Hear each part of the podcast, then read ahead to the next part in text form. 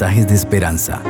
Reflexión diaria en el plan Reavivados por su palabra con el pastor Álvaro Rodríguez. Que el Señor Jesucristo con toda bendición llegue hoy a tu corazón.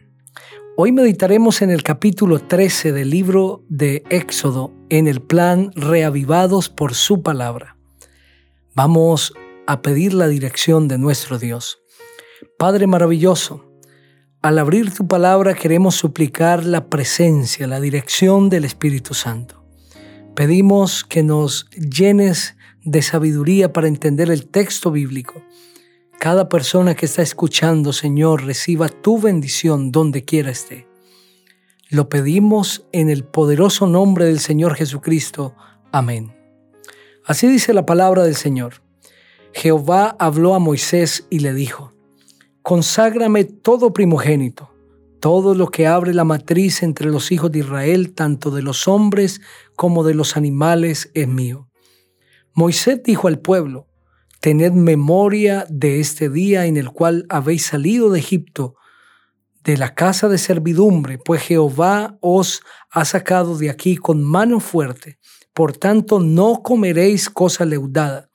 Vosotros salís hoy en el mes de Abib, y cuando Jehová te haya metido en la tierra del cananeo, del eteo, del amorreo, del eveo y del jebuseo, la cual juró a tus padres que te daría, tierra que destila leche y miel, hará esta celebración en este mes.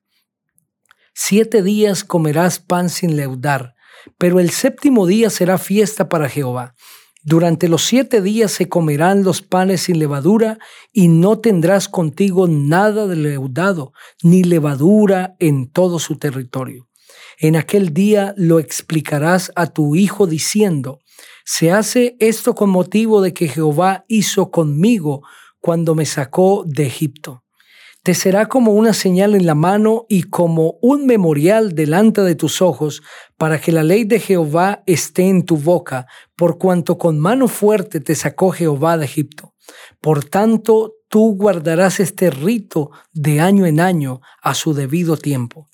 Cuando Jehová te haya llevado a la tierra del cananeo, como lo ha jurado a ti y a tus padres, cuando te haya dado esto dedicarás a Jehová a todo aquel que abre la matriz. Asimismo, todo primer nacido de tus animales, si es macho, será de Jehová. Pero todo primogénito de asno lo redimirás con un cordero, y si no lo redimes, quebrarás su cuello. También redimirás al primogénito de tus hijos, y cuando el día de mañana te pregunte tu hijo, ¿qué es esto? Le dirás, Jehová nos sacó con mano fuerte de Egipto, de casa de servidumbre. Y cuando se endureció el corazón de Faraón para no dejarnos ir, Jehová hizo morir en la tierra de Egipto a todo primogénito, desde el primogénito humano hasta el primogénito de la bestia. Por esta causa yo sacrifico para Jehová todo primogénito macho y redimo al primogénito de mis hijos. Te será pues como una señal en la mano y como un memorial delante de tus ojos, por cuanto Jehová nos sacó de Egipto con mano fuerte. Luego que el faraón dejó ir al pueblo, Dios no los llevó por el camino de la tierra de los filisteos que estaba cerca, pues dijo Dios, para que no se arrepienta el pueblo cuando vea la guerra y regrese a Egipto. Por eso hizo Dios que el pueblo diera un rodeo por el camino del desierto del Mar Rojo. Los hijos de Israel salieron de Egipto armados. Moisés tomó también consigo los huesos de José, el cual había hecho jurar a los hijos de Israel diciéndoles, Dios ciertamente os visitará, y entonces os llevaréis mis huesos de aquí con vosotros. Partieron de Sucot y acamparon en Etam, a la entrada del desierto. Jehová iba delante de ellos de día en una columna de nube para guiarlos por el camino, y de noche en una columna de fuego para alumbrarlos, a fin de que anduvieran de día y de noche. Nunca se apartó del pueblo la columna de nube durante el día, ni la columna de fuego durante la noche. Amén. Este precioso capítulo describe el plan glorioso de Dios para el pueblo de Israel después de haberlo sacado de Egipto. Dios no sacó el pueblo solamente para darle liberación de la esclavitud. Dios lo sacó para darles una mejor vida y para cumplir un propósito de salvación con ellos. Primero, Dios quería salvar a su propio pueblo y segundo, Dios quería usarlos como un medio de salvación para todo el mundo. Es por esto que el Señor les pide al pueblo de Israel que ellos han de celebrar la fiesta de la Pascua durante todas las generaciones futuras. Cada año se ha de celebrar esta fiesta para los hijos, para los extranjeros y para todo el mundo, porque era necesario que el mundo entero conociese de la gran liberación que Dios había hecho del pueblo de Israel en la tierra de Egipto. Era necesario que el mundo entendiera que Dios es el Dios de la salvación. Él no es el Dios de la esclavitud, es el Dios de la liberación. Y este mensaje debía ser propagado, debía ser anunciado en todo el mundo.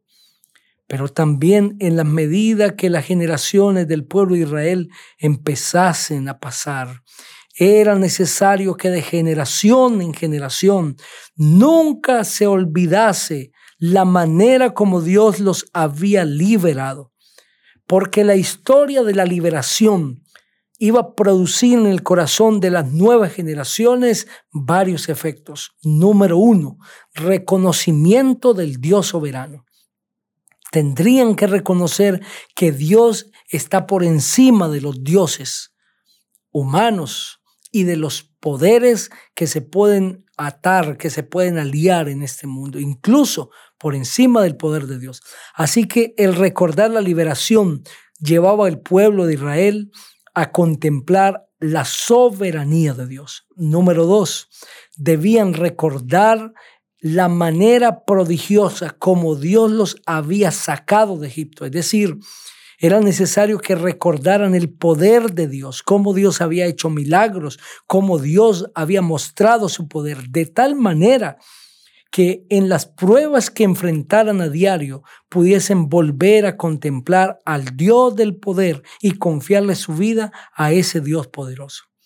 Tercero, era necesario que contemplaran el amor de Dios. Dios no liberó al pueblo de Israel porque ellos lo mereciesen lo liberó por amor. ¿Y a quiénes liberó? A un pueblo rebelde, a un pueblo empecinado, desobediente, desafiante, pero por amor los liberó. Es por eso que Dios quería que el pueblo recordase para que contemplasen el amor de Dios. Pero también era necesario que contemplaran la historia de la liberación porque ésta representa la historia de la liberación del pecado y todas las generaciones futuras necesitaban liberación del pecado. Así que al recordar la manera como Dios los había liberado, les permitiría entender que Dios también tenía el poder para liberar de las ataduras del pecado y dar salvación eterna. La liberación del pueblo de Israel es una tipología de la liberación que Dios hace con todo ser humano. Y la tierra de Canaán es una tipología de la tierra de la Canaán celestial que Dios tiene para sus hijos, de la vida eterna, del nuevo mundo, la nueva tierra que Dios va a crear. Y finalmente, Dios quería que el pueblo recordase la celebración de la Pascua, porque esta les daría seguridad, seguridad en Dios. La única forma de no temer al, futuro, de estar seguros, es mirar la manera como Dios nos ha conducido en el pasado. Es por eso, querido amigo, que Dios quiere que nosotros hoy recordemos la fiesta de la Pascua. Porque esta fiesta nos lleva en primer lugar a contemplar la soberanía de Dios, a entender que Él es soberano que Él puede obrar en favor de su pueblo como un Dios poderoso que es. Número dos, el contemplar la liberación del pueblo de Israel hoy nos permite entender que Dios en su poder puede hacer milagros portentosos a favor de su pueblo y entender también que todos los días sigue haciendo milagros. Pero nos permite también ver el amor de Dios, ese gran amor de Dios para toda la humanidad. Nos permite contemplar al Dios de la salvación, ver que así como Dios liberó al pueblo de Israel, puede liberarnos a nosotros de la esclavitud del pecado y nos permite vivir con seguridad la historia de la liberación de Israel, Dios quiere que se repita en tu vida. Dios debe liberarte de algo. Egipto para Israel representaba esclavitud, Faraón representaba esclavizador. Para ti, ¿qué representa esclavitud? ¿Quién es tu esclavizador? Pues es el enemigo. ¿Cuál es tu campo donde el diablo te tiene esclavizado? ¿Qué es lo que para ti representa ataduras, servidumbre? Cristo quiere liberarte. No importa lo que sea. Puede ser la cosa más terrible, el poder más grande, el pecado más grande en tu vida, más arraigado a tu corazón. Cristo puede liberarte. Y hoy el Señor quiere hacer esa liberación en tu vida. Es por eso que el Señor pide que le permitas a Cristo entrar hoy en tu corazón. Si Cristo llega a tu corazón, serás libre. Vas a vivir la vida plenitud. Vas a ser feliz. Vas a tener paz. Vas a tener esperanza. Podrás sonreírle a la gente con un gozo y con una paz en tu corazón que nada te lo quita. La presencia de Cristo no significa que no habrán problemas, pero lo que sí significa es que Él nos acompaña a atravesar los problemas. Su presencia en medio de la tormenta trae paz. Después de que Dios libra de la muerte a los primogénitos, el Señor le dice a Moisés, consagradme todo primogénito, todo lo que abre matriz entre los hijos de Israel, tanto de los hombres como de los animales, es mío. ¿Quién los habría librado de la muerte? Pues Dios. Así que al reclamarlos como suyos, pues Dios no estaba equivocado, no estaba haciendo una exageración. Los primogénitos eran suyos por dos razones ahora. Primero, porque Él los había creado y segundo, porque Él los había librado de la muerte, Él los había salvado, Él los había redimido. Por eso los primogénitos son suyos, por eso es que Dios dice, todo primogénito es mío, conságremelo, es decir, sepárelo para mí. Querido amigo, tú y yo le pertenecemos a Cristo doblemente. Le pertenecemos porque Él nos creó pero también porque Él nos liberó, nos salvó a través de la muerte del Cordero, Cristo Jesús. Tu vida le pertenece a Dios doblemente. Tú eres su creación, Él te hizo. Tú no vienes de un mono, tú no vienes de un proceso de evolución, tú vienes de las manos creadoras de Cristo Jesús y por efecto que haya hecho el pecado en nuestra vida, nunca podrá borrar totalmente la historia de la creación.